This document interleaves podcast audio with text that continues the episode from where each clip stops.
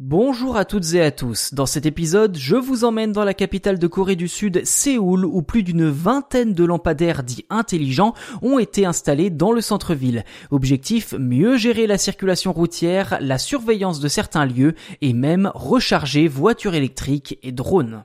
Pour le moment, seuls 26 lampadaires du genre ont été installés, chacun d'entre eux disposant bien évidemment d'un service d'éclairage basique, mais aussi de feux de circulation. Sauf que ces aménagements d'un nouveau genre se veulent plus intelligents en intégrant d'autres services comme du Wi-Fi public ou encore des caméras de vidéosurveillance. À terme, l'idée est de personnaliser chaque lampadaire selon les besoins propres à son emplacement.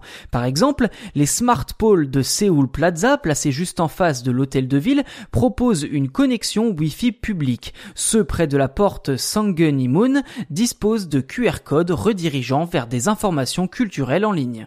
Bon, jusqu'ici, rien de révolutionnaire, mais ces lampadaires seront bientôt rejoints par d'autres capables de recharger des voitures et des drones dès la fin de l'année.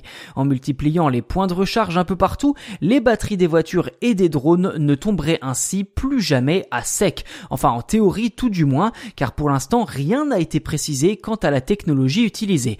En Europe, la start-up allemande Ubitricity propose déjà une solution consistant à intégrer une borne de recharge dans un lampadaire déjà existant.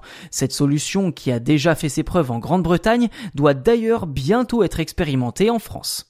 Et au chapitre des recharges à distance, une autre piste pourrait également voir le jour, cette fois pour des objets plus petits comme un smartphone ou une montre connectée grâce à la 5G.